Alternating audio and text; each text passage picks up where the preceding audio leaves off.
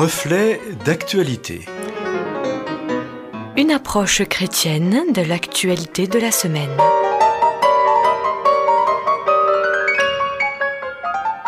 Amis auditeurs, bonjour. C'est le pasteur Samuel Dinsenmeyer pour ce reflet d'actualité et je vous laisse découvrir la réflexion de ce jour.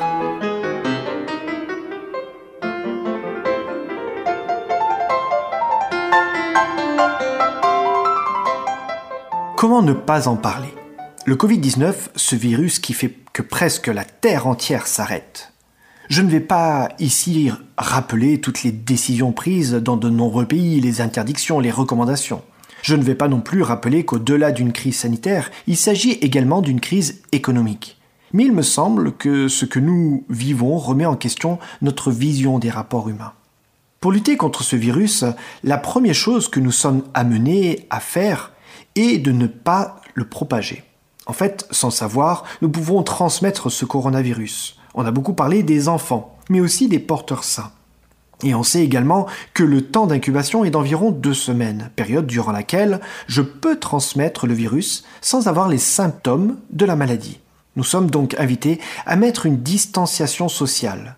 C'est tout du moins le terme qui a été utilisé au départ. Quelle difficulté pour l'être humain, être social, de vivre cela. On a vite compris que ce terme crée une tension. On a alors parlé de distanciation physique. En fait, le problème n'est pas d'être en relation avec les gens, c'est la manière dont nous sommes en relation qui est remise en question. En fait, il nous faut garder aujourd'hui une distance physique avec les autres. Cela touche tous les domaines de nos vies et ce n'est pas sans poser des difficultés. Travailler sans être en contact physique avec des collègues par le télétravail? Possible pour certains, mais compliqué pour d'autres. Étudier sans être en contact physique avec l'enseignante ou l'enseignant? Possible, mais parfois compliqué. Prendre l'air, faire du sport, qui inclut une dimension sociale? Possible, mais compliqué en faisant cela seul et à proximité proche de son domicile. On voit apparaître des choses assez spéciales. Courir sur son balcon, autour de son immeuble, on s'adapte à la situation. Mais pour combien de temps? Avec ce confinement, nous nous retrouvons donc en famille, en couple ou même seuls. Cette solitude risque d'être de plus en plus difficile à vivre. Nous sommes obligés de rester enfermés. Nous sommes confinés. On ressent donc si présent ce besoin des relations sociales. On voit donc apparaître de nombreuses initiatives intéressantes. Les habitants d'un même immeuble, d'un même quartier qui chantent ensemble, les voisins qui indiquent sur leur porte qu'ils sont disponibles pour faire des courses, des personnes âgées qui peuvent mettre un tissu rouge à leur fenêtre pour indiquer qu'elles ont besoin d'aide, des chaînes de solidarité pour aider aux devoirs, pour créer des activités pour les enfants. En fait, nous faisons preuve d'innovation pour être en lien les uns avec les autres, prendre soin les uns des autres. En fait, paradoxalement, cet isolement nous rapproche. On prend des nouvelles des gens qui nous sont proches, la famille, les amis, les voisins. Cette situation, qui nous oblige à arrêter nos si nombreuses activités et déplacements, fait aussi que nous sommes plus attentifs à celles et ceux qui sont là, à proximité, proches de nous. Nous pouvons être reconnaissants à ces technologies comme la téléphonie et Internet qui nous permettent de créer ce lien, ce que l'on appelle les réseaux sociaux.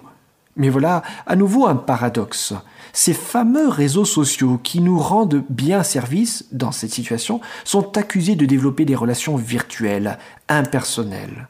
Nous sommes ainsi encouragés à être attentifs à la manière dont nous les utilisons, à la durée que nous y consacrons. Comme quoi, rien n'est simple dans tout cela. Nos habitudes et nos certitudes sont actuellement remises en question. Beaucoup disent que cette crise aura des conséquences. C'est probable.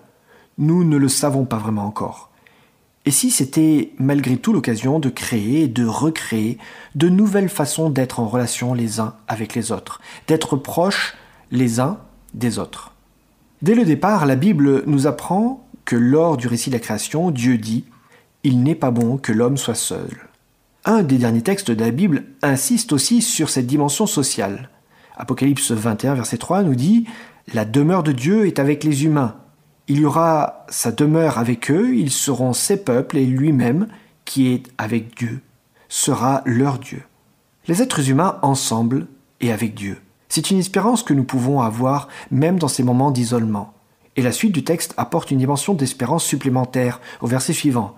Il essuiera toute larme de leurs yeux, la mort ne sera plus, et il n'y aura plus ni deuil, ni cri, ni douleur, car les premières choses ont disparu. Que nous puissions garder espoir, même dans ces circonstances si spéciales, et faire qu'avec nos moyens nous puissions vivre, malgré tout, aujourd'hui, dans nos relations sociales, cette proximité annoncée.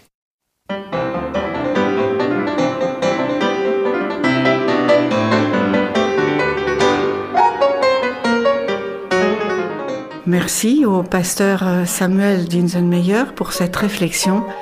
N'hésitez pas, amis auditeurs, à nous en demander le texte. Il vous sera adressé gratuitement.